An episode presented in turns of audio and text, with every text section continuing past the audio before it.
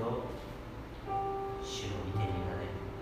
愛するイエス・キリストの皆によってお許します。アメン。アメン感謝します、えー、では共に少子を告白してまいりましょう。お立ちになられる方はお立ちください。支援の100編1節から5節。全地を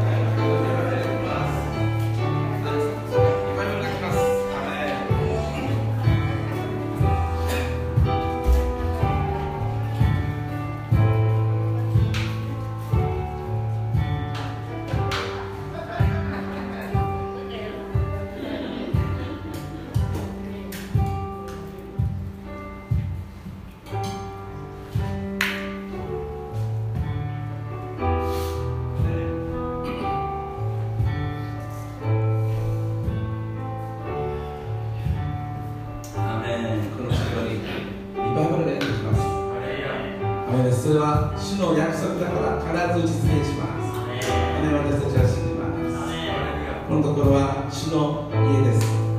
主の家は祈りの家と呼ばれております。アメン。私たちはリバの心から祈りを求めていきたい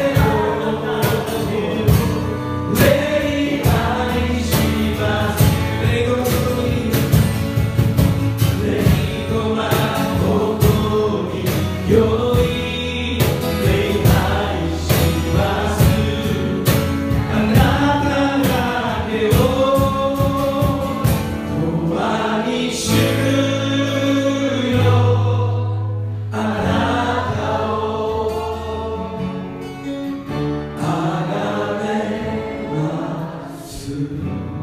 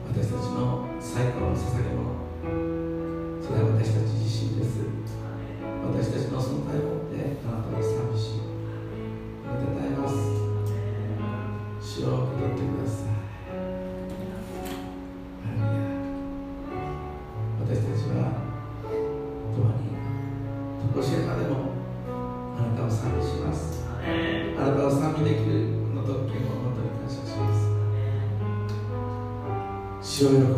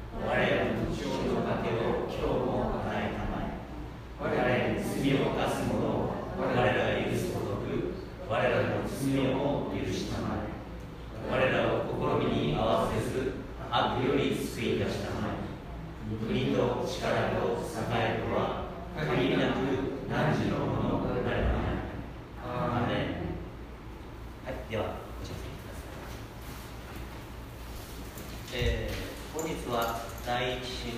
出礼拝ですので、えー、聖402番「丘に立てる荒削りの」を共に、えー、賛美していきたいと思います。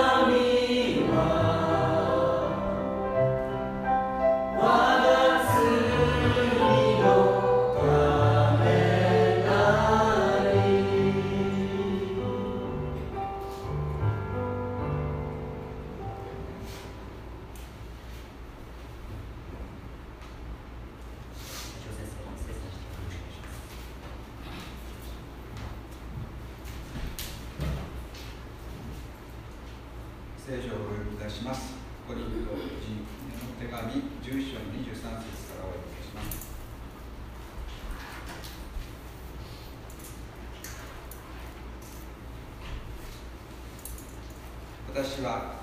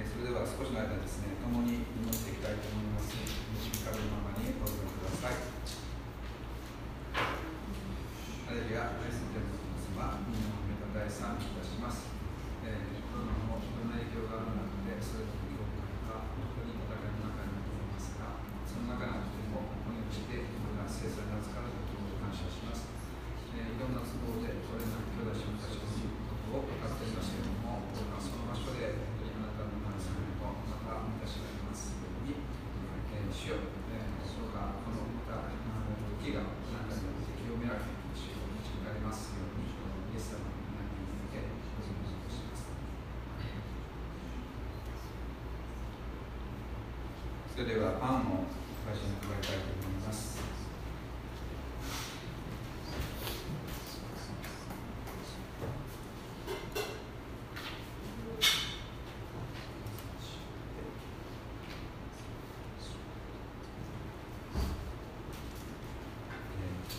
配り終わるまで少しお待ちくださいこれはあなた方の罪のために逆らった私の体であるこ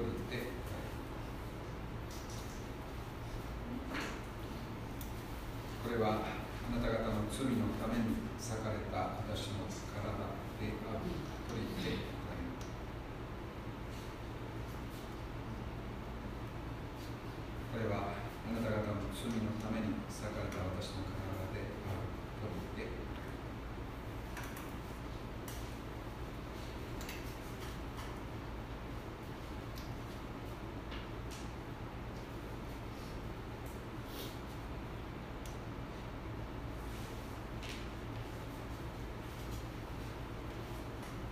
それでは感謝を持っていただきましょう。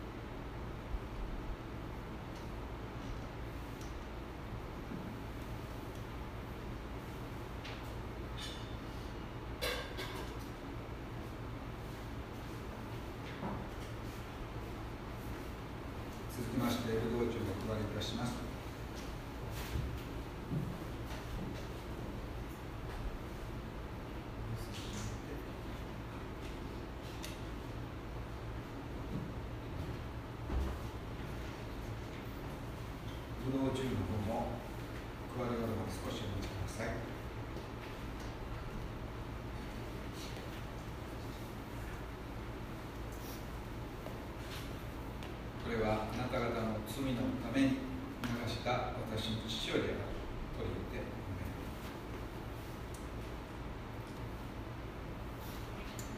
これはあなた方の罪のために流した私の父よりあると言って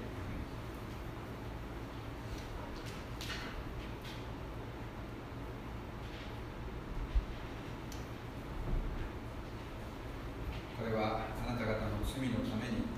流した私の父よりもある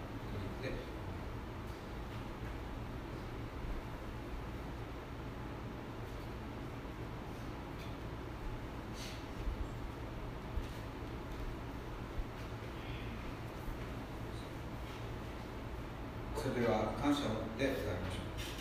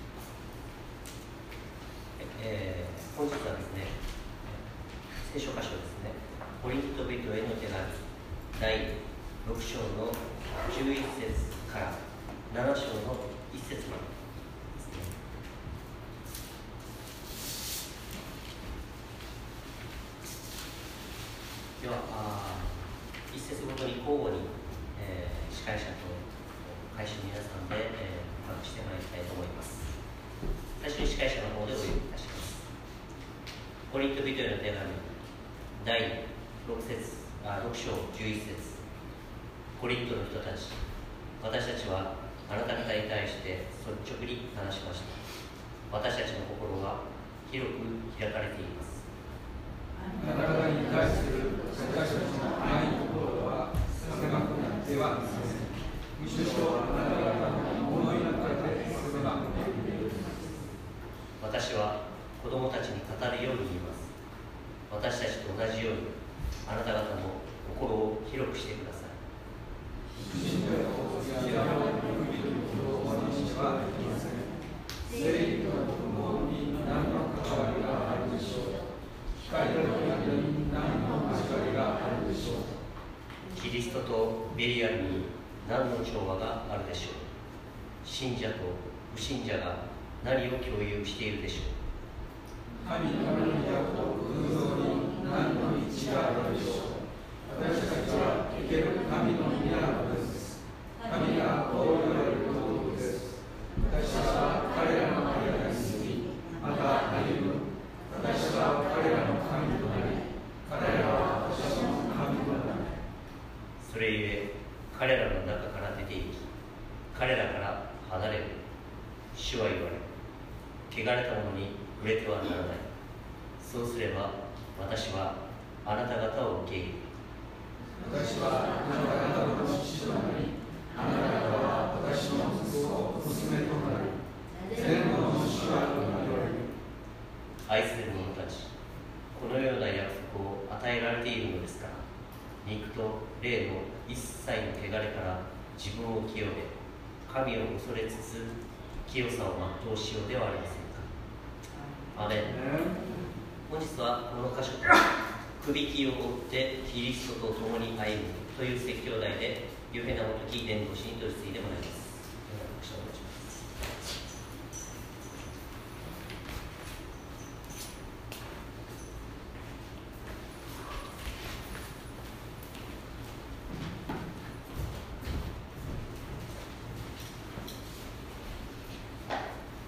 おはようございます。あの今回あの久しぶりに久しぶりフレーズをやろうとしたんですけど、ちょっと久しぶりフレーズをやろうとしたら久しぶりのお方というか、久しぶりにあのある時はっていうのをやろうかなと思ったんですけど、中村先生が来られてからあ今日来てるのって久しぶりにある時はこうみんな聞いたら。中村先生思い出すかなと思ってやろうとしたんですけど、まあ、先生も来られてしておきます。しておきます。はい感謝します、はい、え今日は、えー、第二コリントの6章の11節から 7, 7章の1節、えーこの箇所から「首きをってキリストと共に歩む」という題で、えー皆さんと一緒に見ていきたいと思います。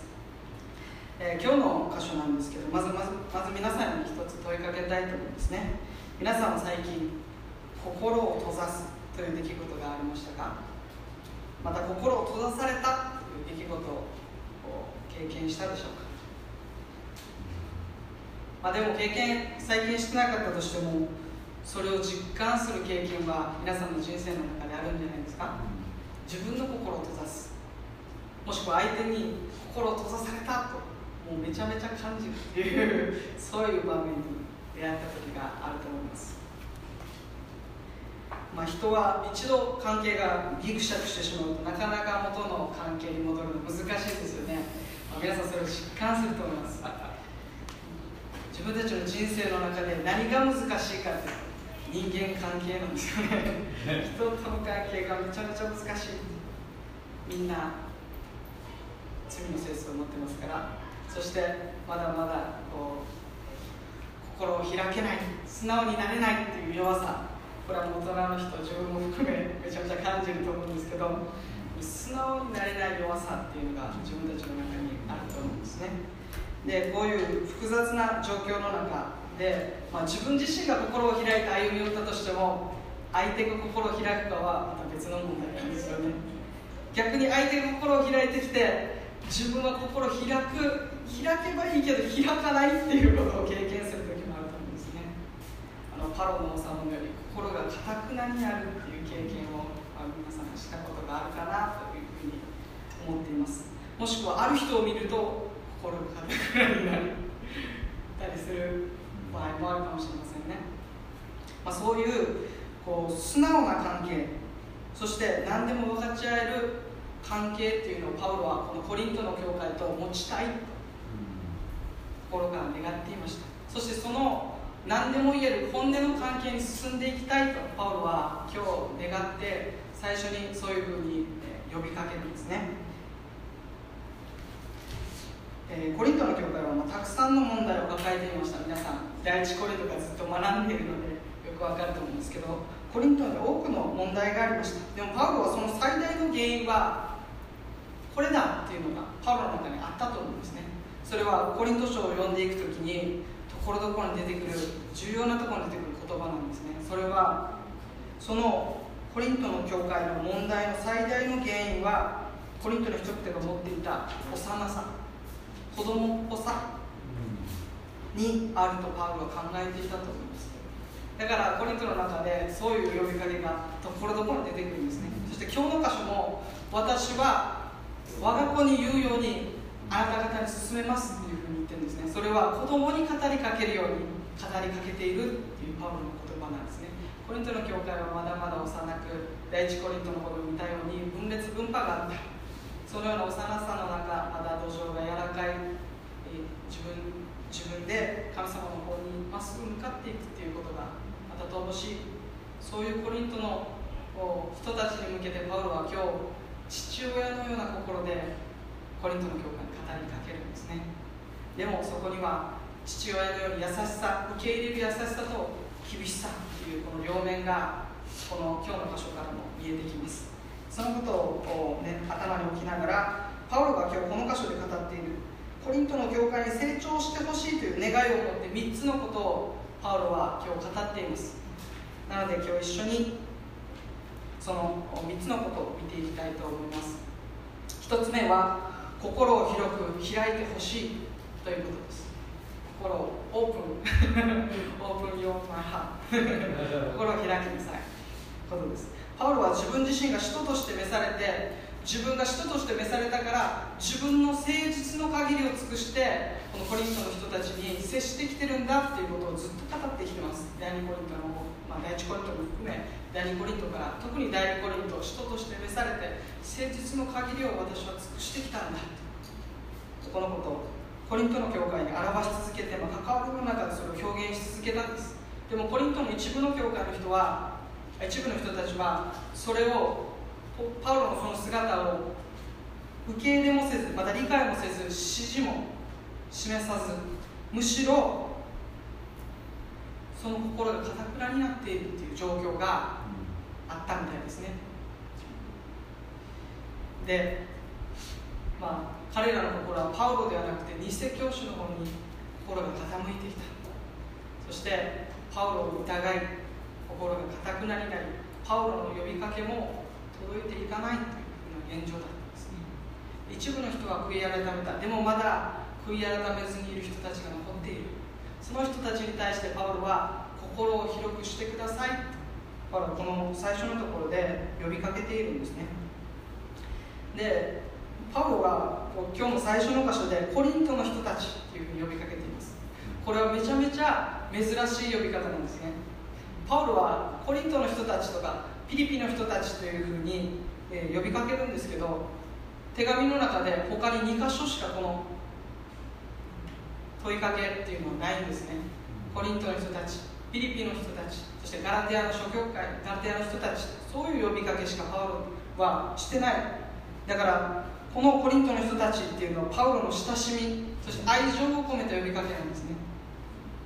だからコリントの人たちどうかこのことを受け取ってほしい。そして成長してほしいっていうパウロの父のような願いを込めてパウロはここで呼びかけてるんですね。コリントの人たち。そして13節で、まあ、こう語っていますね。私は子供たちに語るように言います、まあ、ここでパウロは霊的な父親。パウロがこのコリントの教会を開拓した、まあ、霊的な父親ですよね。その父としてパウロはコリントの教会にこう呼びかけているんですね。でその内容は何かというとパウロたちパウロとその同労者であるパウロたちは心を広くして私たちの心は開かれているんだ。でもコリントの教会あなた方の心は狭くなっている。心が硬くなってるって言ってるんですね。そこでパウロは霊的な父親としてまた愛を持って子供に語るようにあなた方の心も私たちと同じように広く開いてほしいっていうふうに語りかけているんですね。パウロのこの心父親のようなこの心っていうのは自分の子供が心を開いて懐に飛んでくるのを期待している。父親のような心でパウロはコリントの人々に呼びかけています。そしてこの呼びかけっていうのはコリントの人たちだけじゃなくて私たちにも同様に今父なる神様が私たちに対して思っている心だと思うんですね。父の心。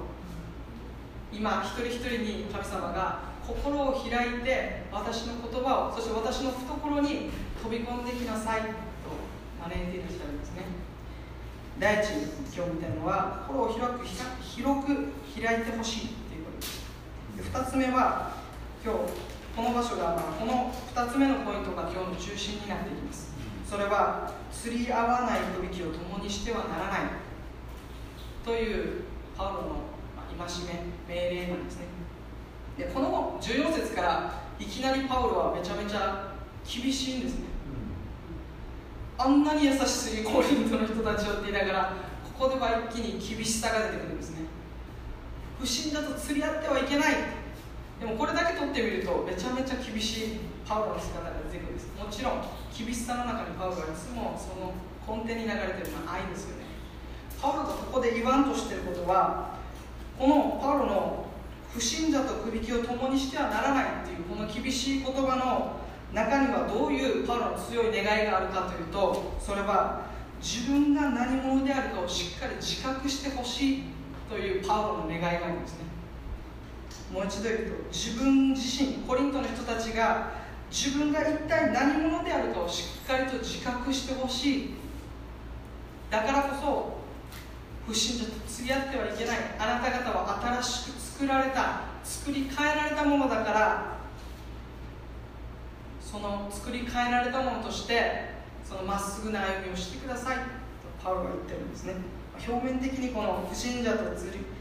首輝を共にしてはならないと聞くとただただ厳しいんですけどその中にあるパウロの心その思いっていうのは自分自身が何者かっていうことをしっかりと受け取ってほしいという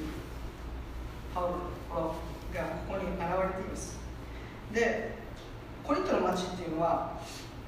まあ本当に道徳的にもまた性的にも非常に堕落していました。でコリントの町にいた未信者イエス様を信じてまだイエス様を信じてない人たちは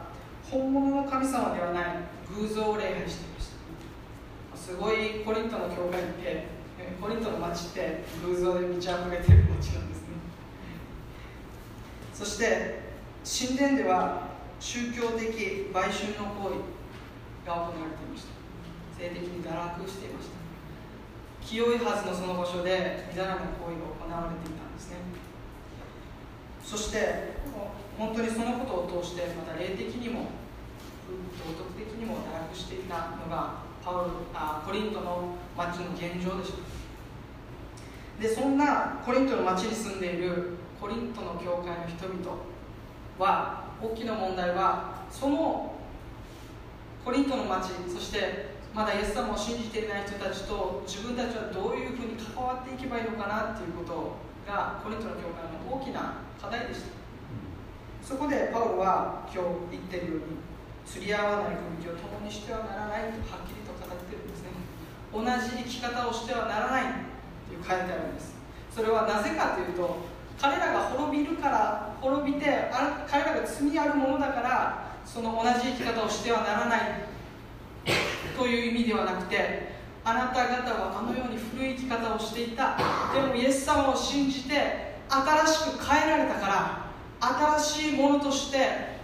ふさわしく歩みなさい。とパウロは言ってるんですね。ここがここを抜け落ちるともうおかしくなってくるんですね、あなた方は誰でもキリストにあるならその人は新しく作られたものです。古いものは過ぎ去って見よ全てが新しくなりました。新しく変えられたんだ。だから私たちはあのような古い生き方から離れて神に愛されて新しいものとしてふさわしく歩んでいきましょう。パウロはここに言ってるんですね。でも子供たちはちょっと名簿を探しないとわからないところありますよね。いつも甘い飴ばっかあげてたらまっすぐ成長しないところからこう飴くれないの？みたいな。くれて当たり前でしょみたいな。ふうになっていくんですよね。時には名簿さんも必要ですよね。名簿さんってあのげんこつのことです。名簿さんが必要なんですね。はい理科国語しゃべってみたいになってますけど。げんこつが必要なんです。そういう厳しい言葉が必要なんです。でもその厳しさの中に愛が含んでるんです。そして私たちはある意味で厳しい言葉が私たちの内側によく残っていくと思うんです。でもその深いところにあるパウロの心っていうのを私たちは汲み取っていく必要があると思います。パウロは新しく作られたものだから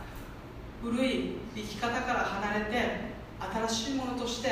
新しい生き方をしていきなさいよと語ってるんですね。人は自分たちどういうふうに行動するかというと自分自身が何者かという自覚から自分たちの行動は生まれてきます。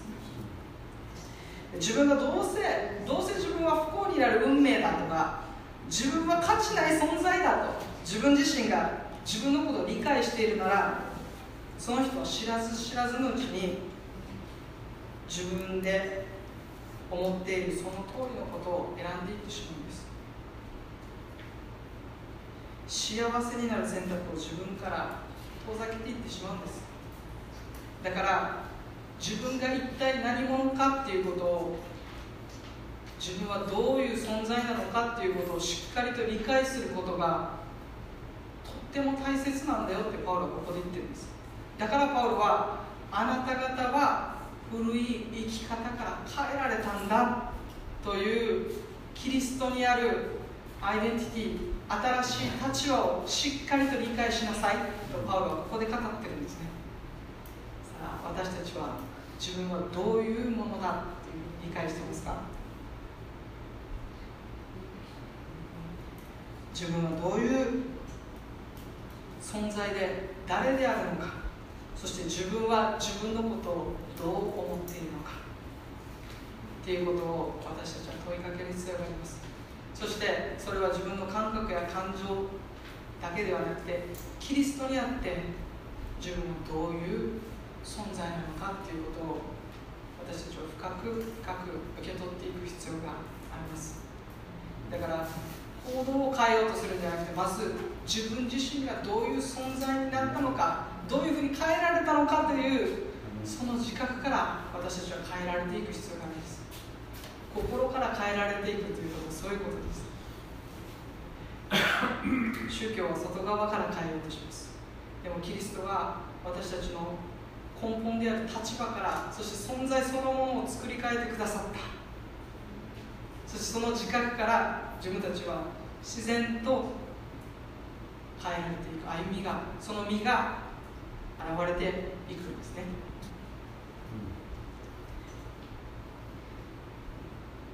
キリストにあるアイデンティティ自分たちが持っているのは新しく作られたそしてイエス様が命を懸けるほどに自分は価値ある存在なんだっていう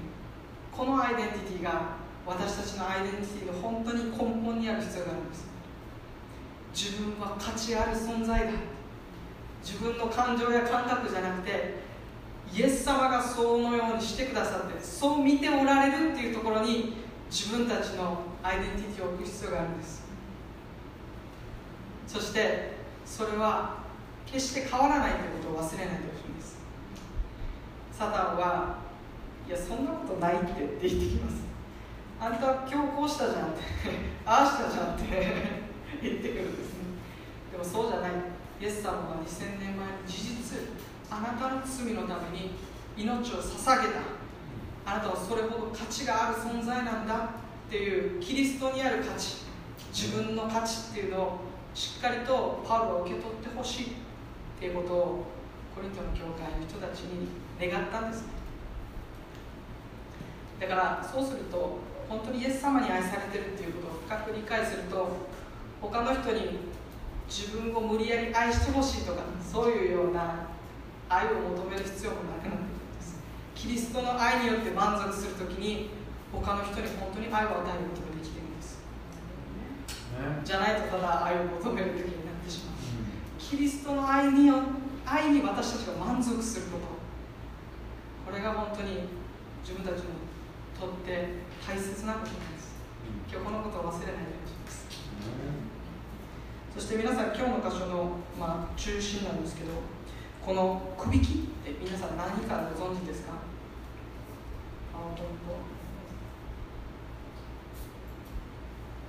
自分もくびきって分からなかったんですね。この 分からなかったんですけどくびきってこの牛がいるじゃないですか。この牛がつながれてるこの木の枝の横の棒なんですね。この右下にあるこれがくびきの本体ですね。この牛が牛とか馬とかがこの家畜が自分の首にはめて2匹つながって重い荷物を運ぶことができるっていうこの農機具なんですね。まあヨーロッパでは馬車に使われたりしますね。馬にやって、まあ、馬車を引いたりする。それが首木なるんですね。そして、まあ、これが首木なんですけど首木っていうのを、まあ、こう馬は馬とか牛とかは家畜はつけるんですけどこの首木って最初つけた時めちゃめちゃ嫌がるみたいなんですね。牛とか馬とか、うん、なんでこんなつけるんだっていう感じで嫌がるみたいですね。まあ嫌がって当然だと思うんですけど。最初慣れないみたいです。で初めてつけられた家畜はもう全然なじまないで別にすれて痛いみたいなんですね。そしてもう暴れるんです。そしてもう全然仕事にならないみたいです。最初につける。そういう家畜。牛とか馬とかは。だからどうするかというとなのでその家畜に24時間首きをつけっぱなしにするっていうことをまずするみたいです。面白いですね。嫌がってるけどもそのまま放置しておくんです。であと1個の嫌が一つ一つ、ね、両方嫌がってたらいいけど両片方は嫌がってて片方は慣れてたらこの人迷惑ですよね。結構この牛さん。迷惑なんですけど24時間つけっぱなしにされるそうです。そうすると自然と慣れてくるそうです、まあ、そういうふうに強制的に一緒にしていくと牛たちもだんだん息が合ってきてそして同じ歩調で歩いてくるそうですそして一緒に可愛く餌を食べて。そして曲がるときは内側の牛がゆっくり歩いて外側の牛が早く少し早く歩いて右側に曲がっていくそうです。逆も同じですね。内側の牛がゆっくり歩いて外側の牛がちょっと早く歩いてスムーズに曲がっていくことができる。そういうふうに牛同士がぴったり息が合ってくるとそしてお互いを気にしながら歩調を合わせていくときにこのくびきっていうこの農機具は有効な道具になっていくんですね。でも一緒に歩いていかないとめちゃめちゃ意味ない。何の働きもしないようなものがくびきなんですね。自分もえー、そうなんだって全然農業と関わったことないんで初めて聞きながらもあ確かにそうだなと思っているんですねでこうして息の合った2頭の家畜のくびきがあ2頭がくびきをつけて力を合わせるとその労力は1人1頭にかかる労力を半減するそうです。そして1頭が引っ張れる量の重さよりもさらに多くのものを引っ張ることができるそうです。一緒に息が合ってるんですよ。息が合ってないと1人分の重荷も持てないんです。でも息が合うと自分の3倍も4倍も重い自分では持てないはずの重荷を負うことができるんです、これがくびきのすごいところです。でも一緒に歩いていないと全く持てない何も運べないっていうことなんですね。ちょっとなんかこう自分たちの歩みに引っかかってきてますねはい、しばらくの間同じくびきをつながれた経験豊かな家畜と仕事するのは、まあ、この農家の人にとっては楽しいそうです。そして楽めちゃめちゃ楽だそうです。家畜が所有者の指示命令っていうのはある程度知っててそしてこの2匹が一致して行動していくからスムーズでそして本当に効率的だそうです。くびきを経験豊かな牛たちがやると。でもこのくびきを負った牛たちが自分たちの力以上に働くためにはこの家畜たちが訓練されるっていうことが必要なんですね、うん、慣れることが必要なんですそして一緒に歩んでいくっていうことを学ぶ必要があるんです。そして右に曲がりたいんだったら自分はちょっと早く歩いたり自分はちょっとゆっくり歩いたりっていうことを学んでいかないといけないんです、経験のない若い牛を訓練するためにはまあ多くの場合経験豊かな年上の牛と一緒にくびきを負わせるそうですね。そしてこう若い牛はその経験豊かな牛から学んでいくそうです。でも最初は若い牛なんで若い人のように もうスピードで走っていったり自分の行きたい方向に行くそうです。そして全く仕事にならずならないそうです。でも経験豊かな牛はついていってあげるそうです。そこに。そして全然自分が全く機能していないっていうことに気づくそうですね。そして何を始めるかというとこの経験豊かな牛から学び始めるそうです。案外牛って賢いですね。案外賢いんですよねでも自分たちもともするとそういう若い牛のように自分勝手に歩んでしまう時があると思うんですね。勝手に自分で走り出して 止まり出したり左に行こうとしてるのに右に行こうとしたり 隣の牛に激突したりしてしまう時があると思うんですね。夫婦でも一緒に歩くって難しいですよね。ましてやくびきにつながりするもっと難しいと思うんですよね。そういうふうにお互いから学んでいく。一緒に歩調を合わせていくっていうことが大切だそうです。そして若い牛の最善の教育はそういう経験豊かな牛と一緒に歩くことだそうです。最初は全然できない当たり前でも経験豊かな牛から学んでこの経験が浅い若い牛はある意味変えられていく 自分が一人じゃこれはできないっていうことを気づき始めた時にこのくびきっていうのは最大に生かされていくんですね、うん、えー、14節このくびきっていうことを今学んだと思うんですけどじゃあパウロが言ってる今日言ってる釣り泡のくびきっていうのはどういうことかというとこれはパウロが新明記22章の10節から引用しているんですねそこにはこう書かれています。牛とロバにくびきを負わせて耕してはならないと書いてあるんですね。牛とロバ。この2匹にこれは同じようにくびきをして耕してはいけないっていうふうに書いてあるんですね。普通くびきって牛と牛馬と馬っていうような同じ、えー、動物同士がくびきをするんです。でも牛とロバっていう全く違う。牛ってでかいですね。ロバってちっちゃいですよね。馬力も違うっていう体格も違うっていう。でロバってなんかどっかちょっとおっとりなイメージありますよね。で馬ってなんかめちゃめちゃ速いイメージありますよね。そういう全然違う2頭をくびきに負わせて耕してはいけないんだって書いてるんですね。彼らは体格も歩みも歩調も性格も全然違う。これじゃあくびきとして機能しないんです。だから一緒に首切りつけちゃダメだよ。ってこう書いてあるんですね。そしてもう一つ理由があるんです。それは牛は当時のユダヤ人にとって清い動物でした。そしてロバは清くない動物でした。これ神様が定めたことですね。だから清い動物と清くない動物を一緒に首切につけてはダメなんだよって言ってるんですこれ2つの意味ですね。これ立法を読まないとわからないことなんですけどそういう一緒に清い動物と清くない動物を一緒に働かせてはいけないということをパウロは頭に置きながら今日の釣り合わない首きを共にしてはいけないということを書いてるんですね。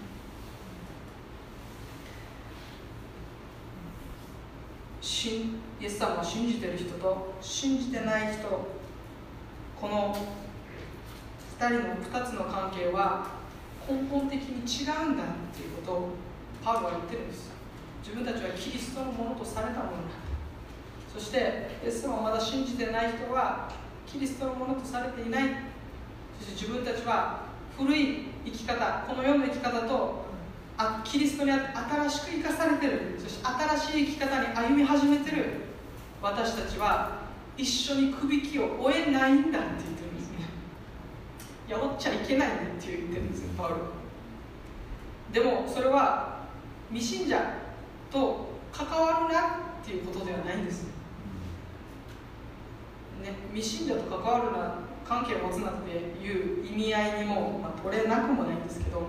そう取ってしまうとちょっと危ないんですけどね。未信者と関わるなっていうことじゃなくて未信者と関わりつつも彼らのように偶像礼拝不貧困そういう彼らの罪の生活とはあなた方を離れる必要があるんだということを言ってるんですね、え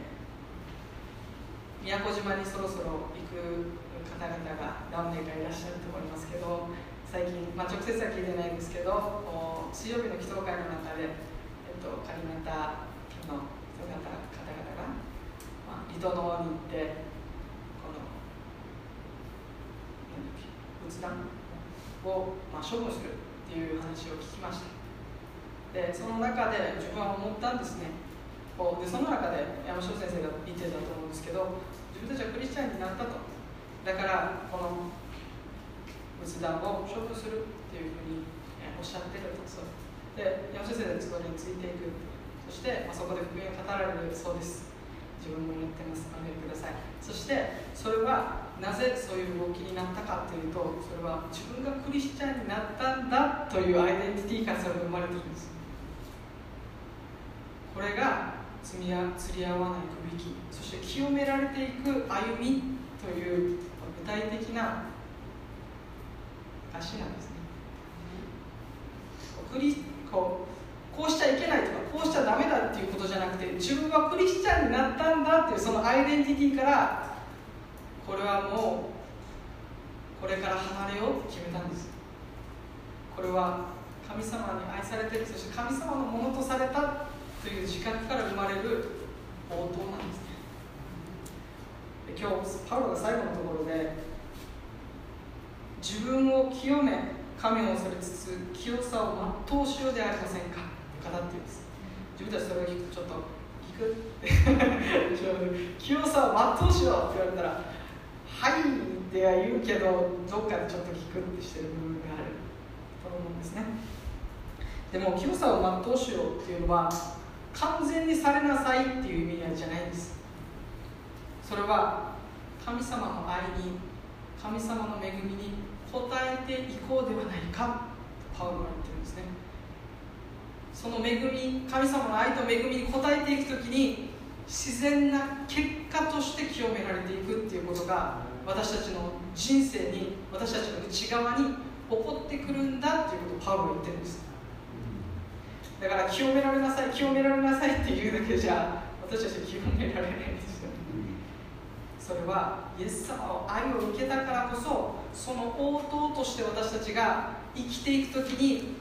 結果として清められていくっていうことが私たちの人生の中で実現していくんです。このこの世との生き方から離れていくっていうこともその神様の愛の応答ですね。パウロはそれを促しているんです。ただダメだこれダメあれダメこうダメって言ってるんじゃなくてそうじゃなくてあなた方変えられたんだ。そしてこんなにも恵みをいただいてるんだって。だから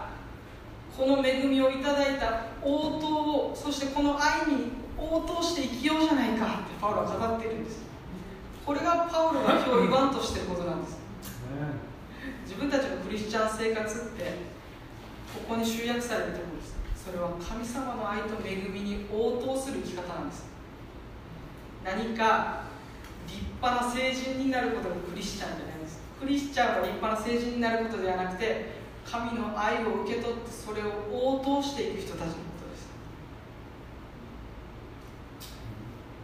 私たちは結果として清められていくっていうことを覚えたいと思うんですね。だから結果を求めて結果だけ求めていくと自分たちは間違った方向に行ってしまいます。それは自分が勝ち取るものではなくて応答していく時に結果として与えられる神の恵みなんですそれを私たちは自分の力で勝ち取ろうとするとおかしな方向に行ってしまいます。この愛を命がけでイエス様が愛してくれたとこの愛に今日私たちはどう応答するかということが私たちに語られていることです。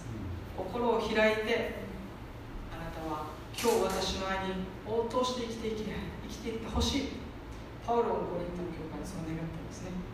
そして私たちが成長していくのはギターができるとか奉仕が上手くなるとかそういうことじゃないんです。教会に何回来てるとか祈祷会も来て何回も来て何回も来てとかそういうことじゃないんです。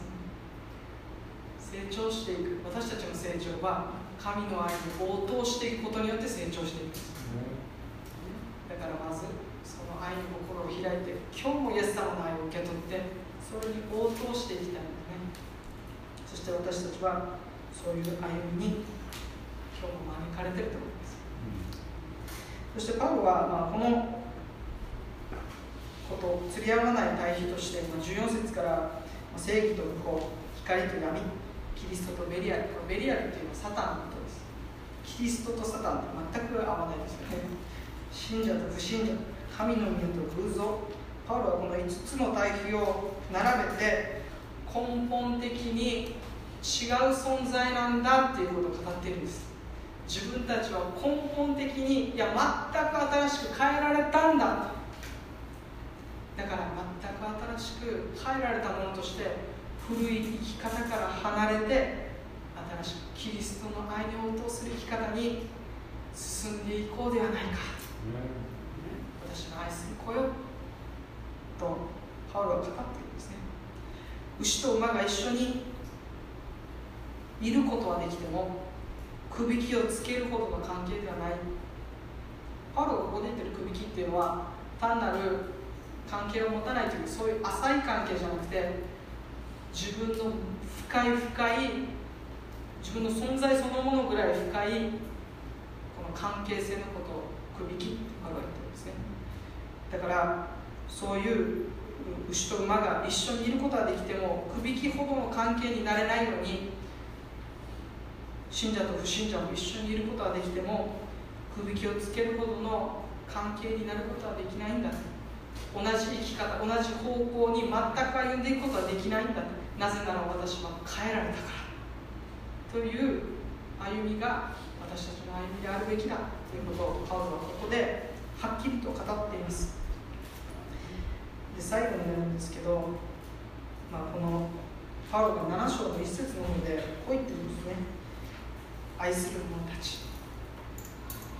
語りかけてるんです。コリントの人たちからもっと深い。愛する者たち。そして愛する者たち。私たちはこんなにも恵みをいただいている。そしてこの16章から18章の中でパウロが言ってるのは私たちの内側に精霊が内住して神様が私たちの内側にいる。そして神様と父と子と精霊の交わりの中に入れられた。自分たちは神の子になったんだとその約束が与えられて私たちはそれをもうすでにいただいている。だからこの約束をいただいている。私たちこんなにも恵みをいただいているんだからそれに応答して生きていこうじゃないか。ってパウロはここでもう本当に愛を込めて語っているんです。そして、まあ、今日この箇所でできようとして自分が皆さんと分かち合いたいのはマタイの11章の28節から30節をまず一緒に読みたいと思います。じゃあ皆さん同じものを見てるので一緒だと思うので一緒に声出して読みましょう。じゃあマタイ11章の28節から読みしましょう。せーの。すべて疲れた人重荷を持っている人は私のところに来なさい。私はあなた方を休ませてあげます私は心が何までへりくだっているならあなた方は私の首輝を追って私から学びなさいそうすれば魂に安らぎを得ます私の首輝は追いやすく私の身は軽いからです。パウロは今日の箇所で信者と首輝を共にしてはならない。古い罪の関係から断ち切って新しい生き方イエス様の愛に応答していく生き方に歩んでいこうって言ってるんです。でもじゃあ不信者と首輝を釣り合わさない。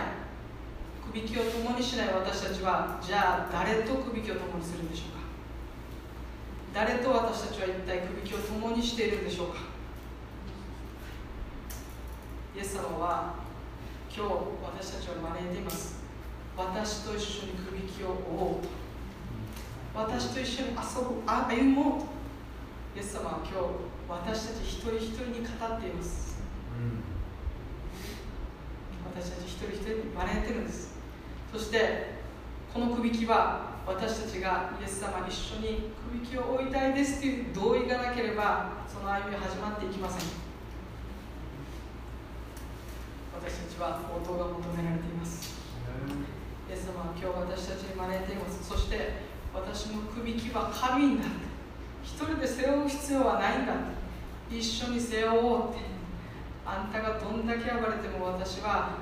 ついていくよって。そしてあなたが私から学んでいくことを私は心から願っている。そして私から学んで歩んでいきなさいそして自分たちが変えられていくのはイエス様が